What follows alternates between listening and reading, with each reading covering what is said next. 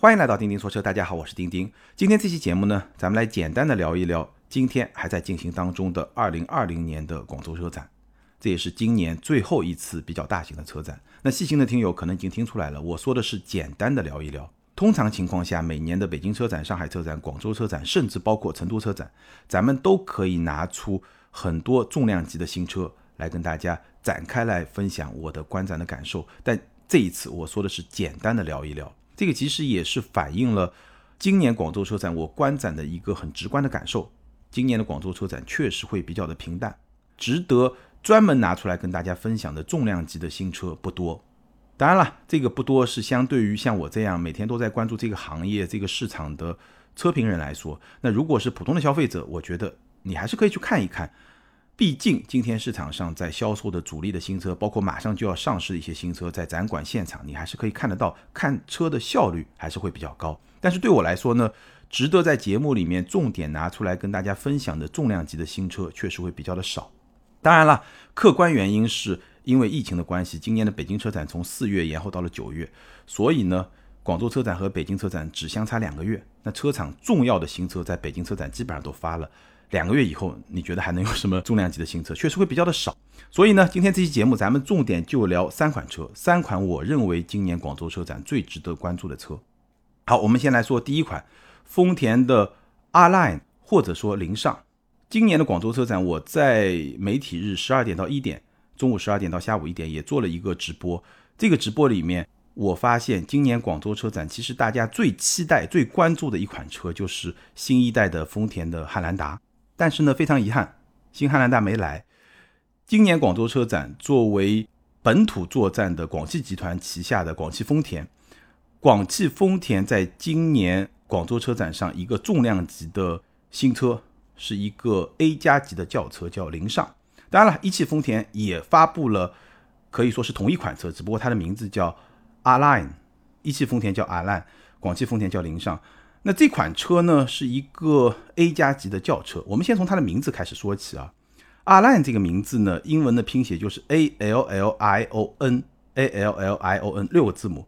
然后官方的解释呢，它是 All in One，就是全部都融合在一辆车里面，All in One 这么一个短语的一个缩写叫阿 line。然后很有意思啊，一汽丰田的这款阿 line 呢，其实在车展前有媒体拍到一个宣传的海报。这个车的名字呢叫奥兰，中文名字叫奥兰，骄傲的傲，波兰的兰，奥兰。但是呢，到了媒体日，这个中文名字并没有公布，还是只公布了一个英文名字叫阿兰，就是我刚才说的阿兰。那为什么最后在车展上没有公布这个中文的车名呢？具体原因我也不知道。但是我的猜测呢，这个中文的车名提前两天被媒体披露出来以后呢，市场的反馈并不是很好，所以一汽丰田可能就改主意了。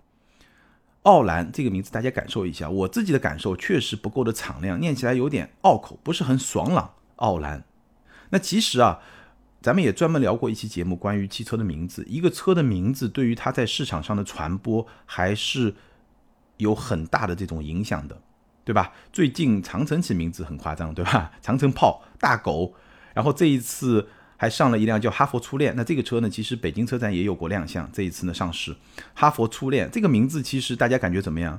我是觉得这个名字好像玩的有点过，没有大狗那么接地气，也没有炮那么有冲击力。而且呢，那些名字其实没有风险。但初恋，你想象一下，如果你媳妇儿或者你女朋友或者你男朋友或者你老公不是你的初恋，你这个车还买得下手吗？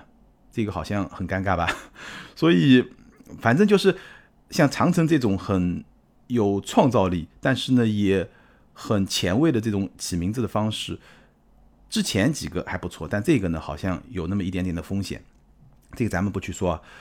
丰田阿兰奥兰这个名字出来以后呢，最后。至少我们今天看到，好像又暂时是被收回了。那我估计这个名字很有可能就不会再用了。相比之下，广汽丰田那个名字就比较有意思啊，听上去还是会敞亮很多。它叫凌尚，就是本田那个凌派的凌，然后尚呢是尚书，这个尚还是比较有高级感，而且念起来呢也会相对来说比较的敞亮。凌尚会让人想起凌派，对吧？广汽丰田、广汽本田，凌尚凌派，哎，这个好像有这么一点点意思啊。相对来说会更好一点。那咱们不说名字啊，这两个车，一汽丰田、广汽丰田兄弟车型，我刚刚说了，它的定位是 A 加级的轿车，轴距是二七五零毫米，这个轴距在合资品牌的所有的 A 级车里面是比较领先的，二七五零毫米的轴距。那在丰田的体系里面呢，是介于卡罗拉和凯美瑞之间，所以就是一个 A 级车。只不过呢，这辆车车内它不让人进去，就车展现场它。不让人去车内体验，所以呢，我并没有很真实的去给大家体验一下它的后排空间到底有多大。那根据这个车的定位，包括它的轴距来判断，应该是介于卡罗拉和凯美瑞之间，大概是这么一个后排的空间的表现，应该八九不离十吧。我觉得会比速腾稍微小一点点，但是呢，肯定会比卡罗拉更大一点点，大概是这么一个水平。那这辆车它的外观。其实我们说一辆车，其实它是两辆车，一个是一汽丰田的阿兰，一个是广汽丰田的凌尚。整体来说，这两个车的外观你都可以简单的把它理解为是丰田轿车设计语言的一个杂糅。比如说这个阿兰的外观，一汽丰田这个版本，它就像是卡罗拉和亚洲龙两款车的一个混搭的这么一个样式。这个音频节目里面我也说不清楚，你把卡罗拉、亚洲龙、阿兰三款车的前脸放到一块儿，你就发现这个阿兰。好像有百分之六十是继承了卡罗拉，还有百分之四十是继承了亚洲龙。这个前脸就是混搭这么一个风格。那零上其实也差不多，基本上就是雷凌和凯美瑞的这么一个混搭，这么一种感觉。然后内饰呢，阿兰的内饰其实跟卡罗拉还是会非常的接近，包括说我们一直说丰田的车机不怎么样，这个车机同样至少看上去同样不是那种很高科技、很有科技感的那种车机的系统，还是比较平淡吧。这么一个系统，那零上呢？这次内饰压根儿就没有展示，所以也看不到。整体感觉呢，这两款 A 加级的轿车，我觉得还是会比较的平淡。整个的设计前脸有那么一点点的攻击力，但是呢，整体的感觉还是会平淡。简单来说，我觉得你把它理解为卡罗拉 Plus 或者雷凌 Plus，基本上也没有问题。动力系统呢，搭载一个2.0升的自然吸气发动机，匹配一个 CVT 的变速箱，178马力。那这个动力在丰田很多车型上都有，对吧？Rav4，包括凯美瑞、亚洲龙都会用这个动力系统。那如果在亚洲龙和 Rav4 这种车型上，包括凯美瑞，我们会觉得这个2.0自吸呢，动力可能就够用这么一个水平。但是阿兰也好，凌尚也好，毕竟这个车身会更小，所以我相信这套动力用来驱动一个更轻更小的车身，它的动力表现肯定是会更好一点的。其实这两款车啊，我就大概这么一看。整体感觉我刚刚说了还是会比较的平淡，好像没有太多的故事可以跟大家来讲。但是，如果我们把这两款车放到它所要去竞争的这么一个市场环境里面来说的话，我觉得这个故事就大了。怎么说呢？这两款车它的定位，用最简单的几个标签大家就能理解。首先，第一，这个是中国特供，但特供这个词可能听上去不是特别好，你也可以认为是一汽丰田、广汽丰田、丰田。专门针对中国市场去设计的这么一个车型，去满足中国市场消费者的这个需求，而且它的底子还是 TNGA 架构，大概是这么一个逻辑。中国特供，然后呢，从市场定位上来说，它会去对标速腾，它的定位会高于我们刚刚提到的凌派。虽然凌上凌派都是零字辈，但是呢，它的定位会高于凌派，它是一个 A 加级的轿车。然后它的价格呢，如果我们去参考。卡罗拉的价格区间和凯美瑞的价格区间，因为它肯定是两者中间嘛，然后再参考速腾的价格区间，我个人的预计，二点零自吸这个版本，它的市场的价格会在十五到十八万，这个是官方指导价，大概是这么一个价格。好，说完它的定位，其实如果你对汽车市场比较关注，你应该已经能够听得出来，这个定位里面。反映了丰田非常大的野心。此话怎讲？合资品牌的 A 加级轿车，你仔细想一想，合资品牌的 A 加级轿车很少很少。在丰田推出这两款车之前，只有大众是有的，速腾、零度。零度当然有些运动化、比较个性化。其实真正的 A 加级的轿车只有速腾。为什么大众可以有 A 加级的轿车？因为大众牛逼嘛，这个品牌高级嘛，对吧？所以可以有速腾这么一个 A 加级的轿车。而且大众在轿车这个市场，它其实很细分，速腾是一个 A 加级，然后往下有朗逸，再往下有桑塔纳这样的车，对吧？这咱们好像之前也聊过，除了大众之外，合资品牌是没有 A 加级轿车的。那丰田上了这两个车以后，现在合资品牌大众和丰田都有 A 加级的轿车，这个就是丰田的野心。丰田要在中国去跟大众掰掰手腕，因为从前丰田的布局全球布局会更加的平衡，然后大众呢其实对中国会更加的重视。现在呢，丰田要在中国跟大众去掰掰手腕，要推出一个 A 加级的轿车，这是。其一，其二，如果我们再来看市场的终端，速腾虽然是个 A 加级的轿车，虽然在中国市场卖的也相当的不错，但是其实今天速腾在终端市场的折扣是很大的。速腾今天在终端市场的实际的成交价格，并不比标准的 A 级轿车的卡罗拉或者雷凌更贵。所以从这个角度来说，凌尚也好，蔻兰也好，他们上市以后，如果他们真的保持比卡罗拉、雷凌贵两万块钱这么一个定价区间，真的保持我刚刚说的十五到十八万的定价区间，而且就像凯美瑞啊、卡罗拉这些车型一样，终端的折扣很小的话，那其实它的实际的价格是会比速腾更高的。或者我们可以这么说，这两款车如果真的能够在市场上站稳脚跟，十五到十八万的价格，终端折扣很小，他们将成为市场上唯一的合资品牌的 A 加级的轿车。这个就是你能够看出来丰田的野心。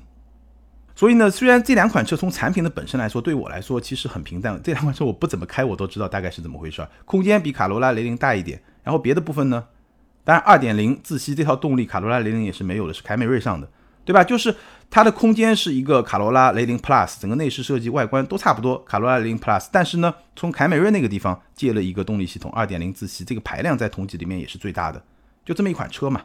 其实没有太多的悬念，或者说太多你开起来会有不同感觉的东西，我觉得基本上都不会有。你不开就知道这个车是什么样子。但是这两款车的市场表现会很有说服力。就今天丰田是不是可以在中国市场全面的超越大众？至少在这个细分市场，我觉得是非常有说服力的。因为丰田在轿车紧凑级轿车确实很有竞争力，虽然表面上看。对吧？销量最好的是轩逸，然后是朗逸。但你要知道，轩逸、朗逸都是两代同堂在卖，对吧？卡罗拉、雷凌都是只有一代车在卖，而且卖的非常的好。所以这两个车可以去检验丰田品牌在中国品牌影响力的一个成色。但是反过来说，我觉得丰田在今天这个市场上要去上这两款 A 加级的轿车是有风险的。当然，这个项目的立项肯定是在。两年甚至三年之前，不可能是今天，对吧？但是从今天的市场来看呢，还是有风险的。两个风险，第一呢，今天的市场上这两款 A 加级的轿车，它会正面的去对抗二线合资品牌的 B 级的轿车，甚至包括一些一线合资品牌的 B 级的轿车，比如说像君威，对吧？像 K 五凯酷，像索纳塔，包括像雪佛兰的一些迈锐宝、五零八。这些车型都会和这两款车型面对面的去竞争，而那些车型都是 B 级车。那你是要一辆别克的 B 级车呢，还是要一辆丰田的 A 加级的车呢？我觉得丰田从这个角度来说，它面临的市场竞争还是会非常的激烈，这是第一。第二，还有一个潜在的问题是什么呢？就今天凯美瑞啊、卡罗拉确实终端价格都很坚挺，尤其是凯美瑞、亚洲龙这个都很坚挺，但是。如果哪一天凯美瑞终端的价格守不住了，需要有比较大的折扣的时候，那就会直接导致丰田的整个价格体系面临自我倾轧。就是现在凯美瑞跟卡罗拉整个价格区间可能就差个四五万，对吧？然后你在中间再插一款车进去，那这款车跟上面的车型跟下面的车型价格区间可能都在两万多块钱。那如果说凯美瑞、亚洲龙这些车型它的价格一旦守不住了以后，往下。探了以后，那整个价格体系你自我倾轧的这个局面就会出现。所以产品密集布置，它当然能够卖更多，对吧？能赚更多的钱，但是呢，其实也是会有一些潜在的风险的。所以这两款车，我觉得可以是我们明年后年持续可以关注的一个非常重要的指标。关于丰田和大众在整个中国市场的竞争格局会不会有一些变化？好，这个是我觉得今年广州车展特别值得关注的一款车，也可以说两款车吧，本质上是一款车。然后呢，我们说第二款车型就是奥迪的 A3。那这款车呢，本来是北京车展就要来的，但是呢，不知道为什么就跳票了。那最后呢，两个月之后，广州车展终于来了。这款车对于奥迪来说当然是非常的重要，但是呢，虽然是一个全新一代的 A3，但好像你又觉得它的换代不是很彻底。这有点像高尔夫八啊，三大件没变，还是 MQB 的 EVO 的平台，还是一点四 T 发动机，一百五十马力，还是。七档的双离合变速箱，那后期呢可能会跟高尔夫八一样引进 1.5T 的发动机，但是前期是没有的。所以虽然是一个换代车型，但是三大件不变。那变在什么地方呢？变化大概在几个方面。第一，外观变了，整个车的造型会更加的犀利，更加的动感，而且呢，无论是前格栅还是整个车身的线条会更加有棱角。其实如果你把新老两代的 A3 放到一起去看，老的 A3 还是会更加的圆润一点，就整个车身的线条，新的会更加的犀利，更加的有冲击力，更加的动感，所以这个一眼还是能看出来的，这个变化是很明显的。第二个变化，内饰更加有棱角，同时也会让你感觉更加的精致。一块融入式的十点一英寸的中控触控屏，加上一块十点二五英寸的全液晶仪表盘，就是奥迪所谓的虚拟驾驶舱数字仪表，然后背后是。最新的 MMI 的车机系统，那这套车机系统是基于安卓系统，所以呢也有比较好的延展性。内饰和车机是有变化的。还有一个变化呢，就是这一次 A3 它引进的或者说发布的两款车型，一个是掀背版，就是两厢版本 Hatchback，还有一个就是三厢版本。那其中两厢版本呢是和欧版是一样的，基本上是原汁原味，轴距是二六三零毫米。三厢版本呢，国产加长了，轴距加长了五厘米，达到二六八零毫米。我体验了一下，整个的后排空间呢，基本上跟长轴版的奔驰的 A 级是差不多的，大概是这么一个水平。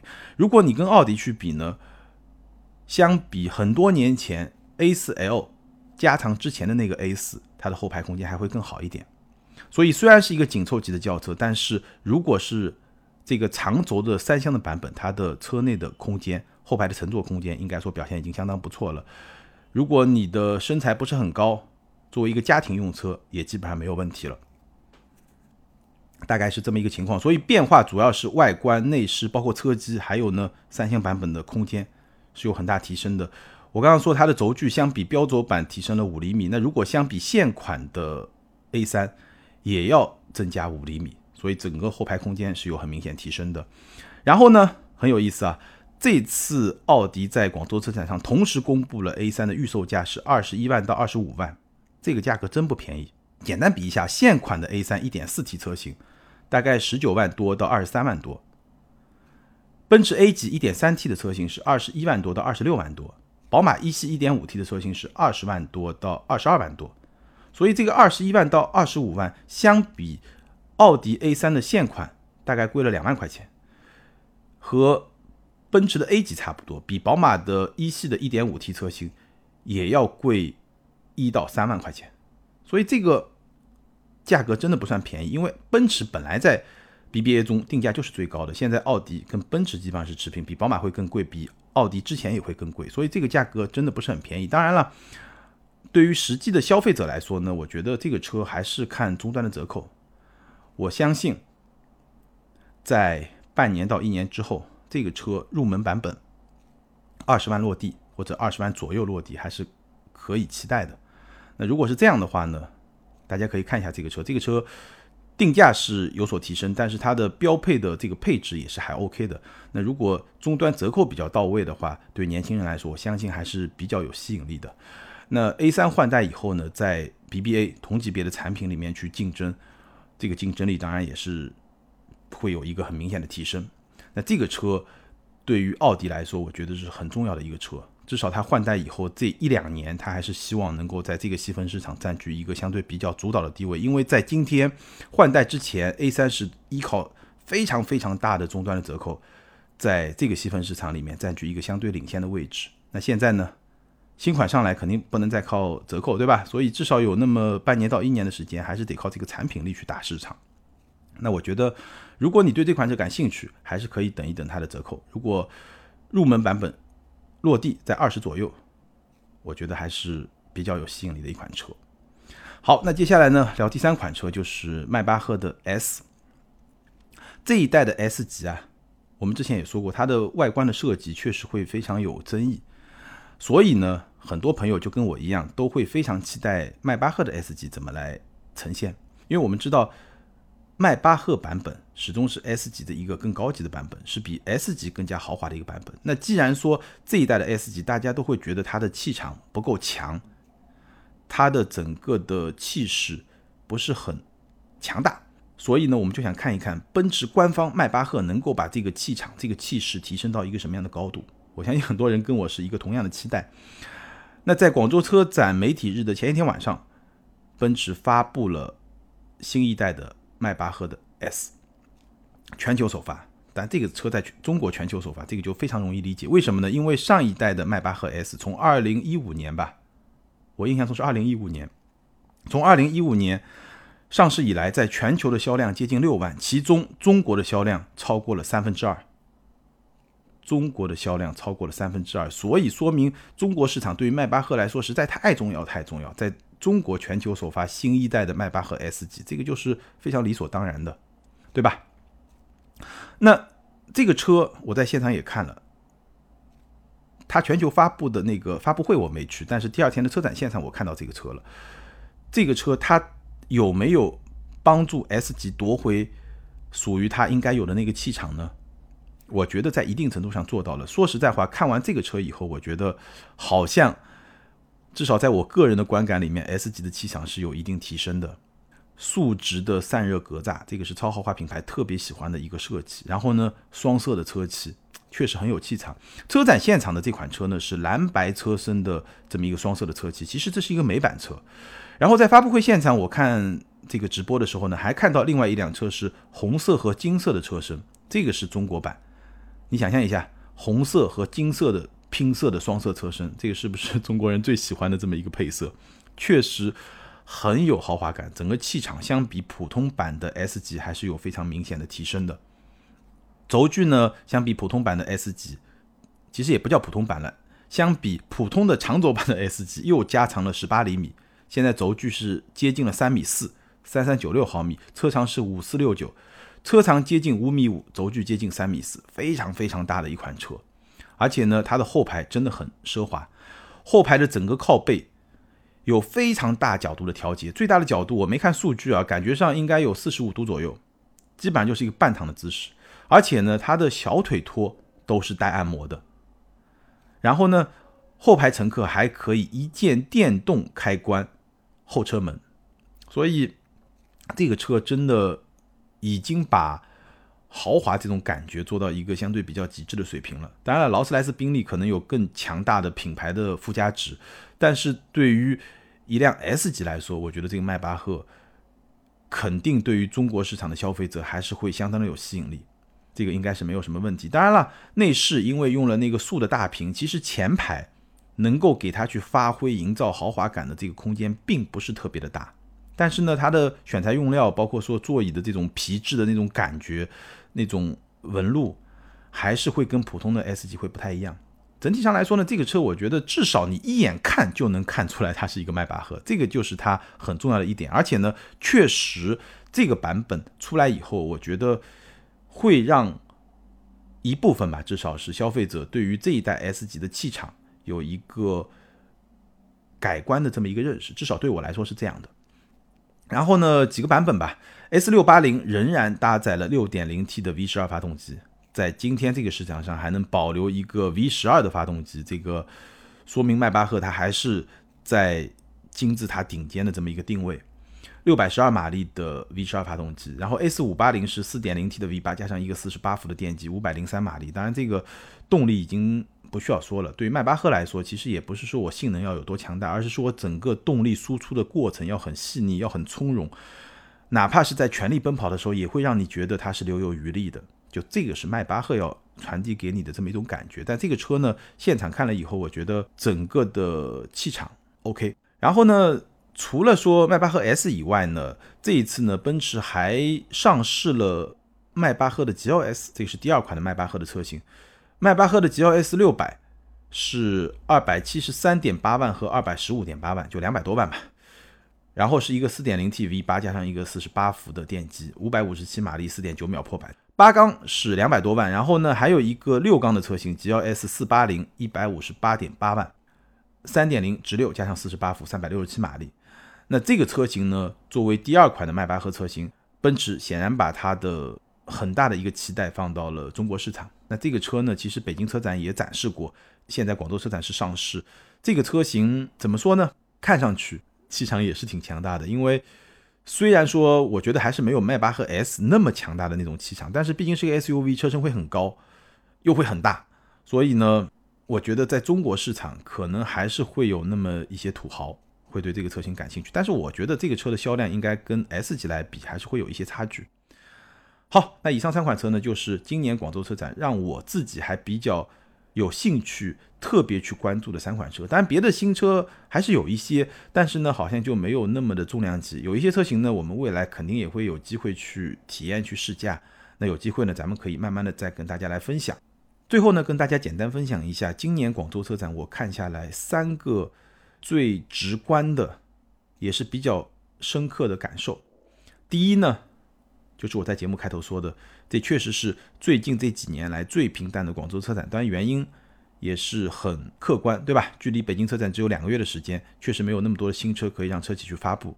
那第二呢，你真的能够感觉到电动化的潮流大步向前的这个趋势，可能正是因为重量级的新车不多，你更加能够去感受到这么一种趋势。你看丰田拿了很多这种混动的或者插混的车型来。而且呢，公布了自己的电动化的计划，而且这个电动化的计划相比之前的计划又是提前的。沃尔沃带来了纯电的 x C 四零，宝马 i X 三，比亚迪就更不要说了，秦 Plus。而且呢，比亚迪在这个秦 Plus 上还推出了它的可以说是另外一套 DM 的系统，就混动的系统。它之前的那套系统呢，现在被命名为 DMP，那新的这套系统呢叫 DMI。这个 P 呢就 Performance，就是我们经常看到比亚迪的插混，对吧？四秒多破百。那个就是高性能的插混的版本。那 DMI 呢？这个 I 呢代表 intelligent，就是它会效率更高、更节能，但是呢性能可能就没有那么劲爆。秦 Plus 这个就 DMI 加上之前的 DMP，就基本上这个插混就往两个方向去走了。然后呢，奥迪带来了很多 e 创的车型，大众对吧？新的 ID.4X、ID.4 Cross 这两款车型也都来了，所以这个电动化的步伐可以说很快。大步向前。那与此同时，第三个感受就是汽油车确实在放慢步伐。你回想一下，就我们今天聊的这几款车吧，奥迪的 A3，包括之前北京车展发布的高尔夫八，我们都说了三大件是不变的，变化的是什么？外观、内饰、空间、车机，好像不是一些最根本的东西，对不对？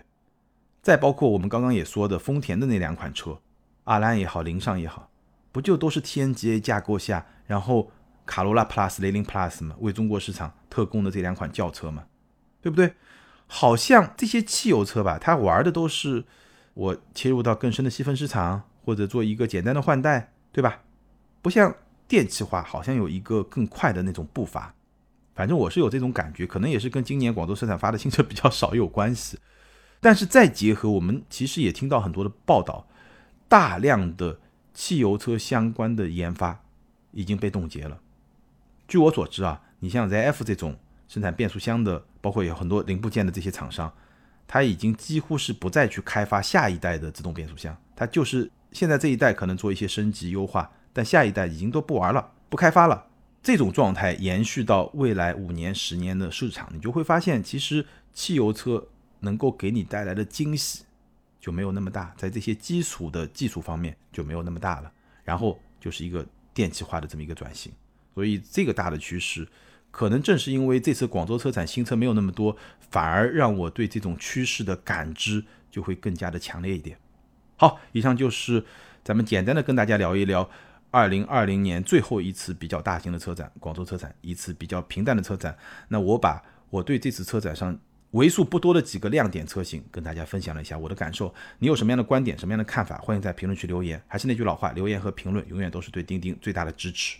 好，接下来我们来看上一期节目的听友留言。那上一期节目呢，咱们聊的是宝马的中期改款的五系，ID 是口清天明这位听友他说，丁丁老师昨天刚去看了五系，本来开的是 A 六，想换个宝马开开。说实话，五系真没有你说的这么好，底盘的确软，韧性一点也不足，而且优惠回收了不少。这位听友觉得五系的底盘不够有韧性，那这个点呢，我觉得关键看你跟谁去比。那如果你觉得，长轴版五系的底盘不够有韧性，你可以试一试标轴版的五系，肯定会比长轴版更加有韧性。然后你提到五系的终端优惠回收了不少，这个是事实，跟我了解的情况是一样的。原因很简单，因为今年的五系确实卖得很好，我怀疑到今天这个时间点，他们已经基本完成了全年的销量目标，所以会把终端折扣收一收，为明年做一些准备。所以如果你对这款车感兴趣，其实我觉得年底。不会是一个特别好的购买的时机，可以等一等明年，甚至是春节之后，应该会价格更好一点。下一位听友憧憬零梦想，他说：丁丁哥，以后可以在节目下方附上本节目聊到的车吗？比如这次新改款的五系，这样我们就可以一边听你的节目，一边看一看新车的变化，也就能更加的理解和体会你节目表达的意思，并加深印象。而且我觉得听节目时会另外去搜索新款车图片的人不多。另外，丁哥你聊车很客观，希望能一直保持。首先感谢这位听友的支持。那你提到这个问题呢，我也琢磨过，包括咱们别的几位听友也提到过，在咱们的节目简介里面放一些图片、文字来配合咱们的节目。但是从实际操作层面来说呢，确实会比较的麻烦。你图片、文字放的少呢，好像也起不到这个作用；放的多呢，对我来说确实又会比较的麻烦，因为咱们节目里面聊过的车型，很大一部分我都拍过视频，或者至少是出过图文。所以我觉得这个问题更好的解决方法，还是欢迎大家关注我们的微信公众号或者关注我的微博。如果你对这款车特别感兴趣，我也建议你去看看我们拍的视频或者我们做的一些图文的内容，结合起来看，这样呢你的理解会更加的深刻一点，好吧？好，感谢所有听友的留言，也欢迎这两位听友把你们的联系方式通过个人微信号全拼的钉钉小马甲留给我。你们将获得的是由途虎养车网赞助的 Wilson 微送超强镀金系列汽车漆面镀金，价值一千二百九十九元。这是一款日本原装进口的漆面镀金，保持时效在一年左右，而且可以在全国的途虎线下店免费施工。那具体的领奖方式可以参考咱们每期节目的节目简介。好，以上就是今天节目的全部内容。如果你对咱们的视频节目感兴趣呢，可以在微信订阅号、微博、今日头条、B 站、汽车之家这些大平台看到咱们的长视频。或者呢，关注咱们的抖音或者快手的账号，同样是钉钉说车，在那里你可以看到咱们的短视频。感谢大家的支持和陪伴，咱们今天就聊到这儿，拜拜。